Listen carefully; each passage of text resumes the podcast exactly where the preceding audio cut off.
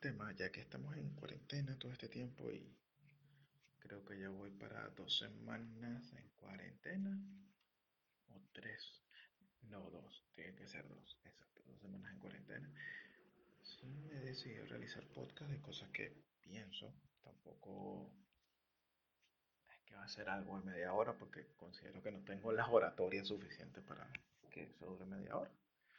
Pero bueno, un tema que se me ocurrió mucho era muchos, cuando vivimos en pareja, sobre todo los que emigramos, siento que hay un problema de adaptarse en pareja. Siempre hay temas que son conflictos, hay temas que son esas cosas que, que, que generan diferencias y que el saber arreglarlas o no es lo que va a generar que una relación se lleve bien que haya comunicación y todo esto. Sabemos, sabemos, porque me incluyo, que no es fácil, pero no es imposible. Pero el tema que yo veo acá en todo esto es por qué sucede eso. ¿Por qué cuando conviven es tan, se vuelve tan complicado y hay que arreglar muchas cosas? Y, y es, una, y es un arte porque tú tienes que estar pendiente de, ajá, un problema por aquí hay que arreglarlo, eh, salió este inconveniente, hay que solucionarlo, eh, debí haber dicho esto mejor para evitar que haya un inconveniente. Entonces es un arte de ir reparando todo poquito a poquito para que ir bien. Y no es agotador si lo haces con amor, considero yo. Si lo ves como algo agotador, ya es como realmente lo haces por eso. O realmente quieres cambiar o realmente quieres que la relación continúe. O sea, son cosas que, que pienso. Entonces mi problema fue, ¿por qué? ¿Por qué? ¿Por qué? Y se me ocurrió una idea. Una idea que no digo que sea verdad. Si alguno de ustedes llega a escuchar esto y quiere decirme algo, estoy abierto a decir, oye, no estoy de acuerdo. O si ya es solo mi punto de vista, no es un punto de vista absoluto, para nada. Es solo un punto de vista que estoy aprovechando para soltar. Y es, nosotros somos animales que aprendemos observando e imitando, ciertamente. Y nuestro sentido de relación en familia, en casa, está condicionado por nuestra familia, ciertamente, por lo que hemos vivido con nuestros padres, o solo con nuestras madres, o con hermanos, los que tuvieron hermanos, e incluso los que fueron criados por su abuela. Ciertamente siento que hay un punto de donde todos intentamos imitar eso. Entonces intentamos imitar eso, intentamos imitar lo que hemos visto inconscientemente y al final las dos personas están intentando imitar un estilo de vida en una edad diferente, en un punto histórico diferente. Es decir, una relación que había cuando había baby bomber, cuando era la época de nuestros padres, no es una relación milenial hay que saber adaptarse, hay, hay que saber qué tomar de lo que aprendimos por adaptación, por imitación. Una relación no se puede basar simplemente en salimos, no sé, vamos al súper, eh, regresamos, a veces cenamos, a veces no. Porque si ustedes son diferentes, si son así, genial.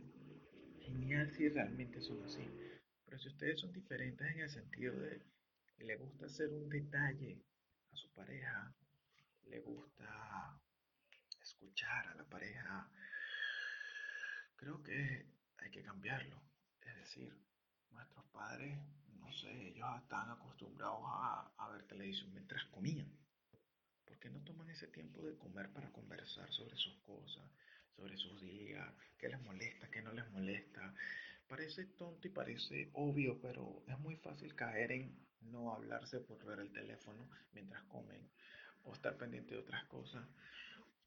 Vívanse o vivamos, no vívanse, vivamos el presente en esos tiempos. Porque vivir el presente es lo que nos va a permitir conectar más con lo que sea. Vivir el presente no es, como le explico, hay un tema con vivir el presente. Vivir el presente es vivir el ahora. Mm, el ahora que va a suceder ahorita, no pensar que va a pasar en cuatro horas, pero no significar no tomarlo en cuenta. Una reunión dentro de cuatro horas ya lo sabes, pero las tres horas anteriores a la reunión no puedes estar pensando en la reunión. Lo mismo pasa y el teléfono. Y, y muchas veces le digo a las personas, oye, deja el teléfono a un lado, apágalo. Duerme como si no hubiese teléfono. Y se siente extraño porque sientes una necesidad de, de meterte información, entonces te genera ansiedad porque te sientes incomunicado. Y porque eso es malo, porque nos acostumbraron a siempre tener una comunicación en el teléfono. ¿Tiene de malo desaparecerte del mundo un rato?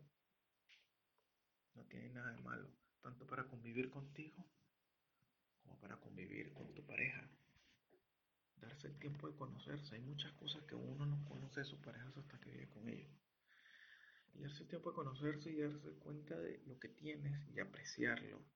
O simplemente también llegar al punto de, también puede suceder el punto de, oye, esto no va a funcionar. Hay dos opciones. Hoy fingimos que esto va a funcionar y va, o mejor dicho, tres opciones. Fingimos que esto va a funcionar hasta que aguantemos y los dos explotemos y nos matemos. Uh, horrible. O nos separamos o reparamos. A ver qué no te gusta, qué, no, qué me gusta, qué no te gusta. Vamos a hacer hasta donde podamos. Si hay un punto donde no se puede, bueno, lo más sano es separarse sin dolor. Simplemente eso se, suena fácil hacerlo, pero obviamente no lo es. Estoy seguro que no lo es, aunque no lo haya vivido. Entonces, considero que eso puede ser un punto importante. Deben siempre conocer a su pareja cuando vivan con ella. O a las personas que le tocó vivir, porque también puede ser con un amigo y también puede generar problemas y generar discusión y generar diferencias y saber que quizás hay cosas que, que, de la actitud que podemos reducir simplemente para que la convivencia sea mejor y siempre estar abierto a cambiar, porque la otra persona también te puede decir, oye, mira, tienes esta actitud que no está bien. Ok, cool, tienes mucha razón. Eh, entonces esa es mi idea.